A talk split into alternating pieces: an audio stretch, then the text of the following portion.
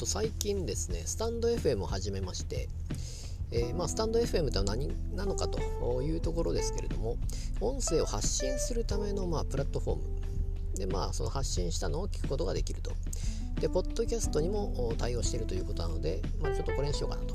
ま、前からですねいろいろなまあそういうプラットフォームがある中で何を使っていったらいいのかなと思っておりまして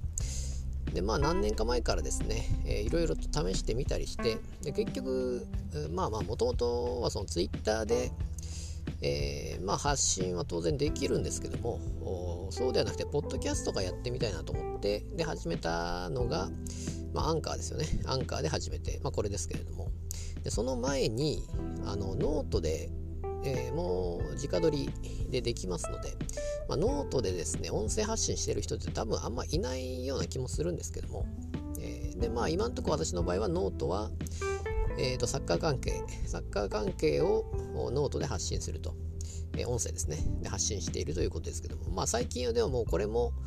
ポッドキャストに移行しようかなと。思ってそのポッドキャストとその他のプラットフォームの違いっていうのがまあいろいろあるとは思うんですけどもえー、っとまあその閉じられたコミュニティなのかどうかっていうことなのかなと思うんですけどもでノートの場合っていうのはその閉じられたコミュニティであると。で同じように、例えばブログであればその無料のブログサービスっていうのがいっぱいあってでその中でコミュニティが形成されてるわけですけどもえー、っと他の無料のブログサービスではなくて自分でサーバーをと、えー、取ってですねレンタルサーバーを使ってでやるブログっていうのもあるわけですけどもそうなるとコミュニティはそこでは形成されないわけなので、まあ、その辺の違いみたいな感じでポッドキャストっていうのはそこで、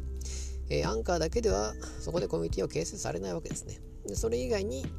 えー、無料のサービスっていうのがあってそれがまあノートであまあ、ノートはあまり関係ないのかな、まあ、ノートの場合はあまり音声やってる人いないですけども私はまあそこでやってみたっていうだけでで、まあ、それ以外にスタンド FM、まあ、ボイシーが有名なんですかね。まあ、ボイシーは有名ですけど、まあ、あれはまあ有名人が使うような感じで、え、発信というか、まあ、聞く専門の方が多いのかなと思うんですけども、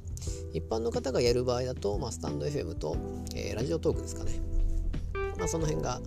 えー、有名どころかなと思っておりまして。で、まあ、スタンド FM に関しては、それがそのままポッドキャストにも飛んでいくということなので、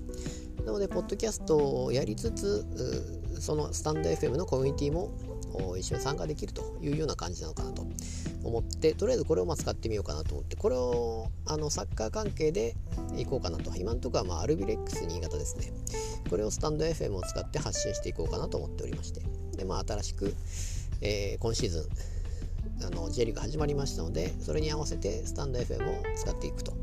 いうような感じになって、で、今まで使ってていたノートの方っていうのは、まあ、それを貼り付ける感じですね。スタンド FM で、えー、録音したものをそこに貼り付けてそっちに飛んでもらう感じになるのかなと、まあ、飛ぶというか別に飛ばなくても、えー、ノート上でもう多分再生できるのかなと思いますので、えー、まあ、それで聞くことができたりですね、えそんな感じで、え新しいことをまできるだけやってあとはまメディアの連携ですよね、えあとはま Twitter をどこで入れるかとか今のところは、えスタンド FM を Twitter に貼り付ける感じで今は行こうかなと思っておりますので、えー、まあ、今後もですね何か新しいことできるようだったらやっていこうかなと思っております。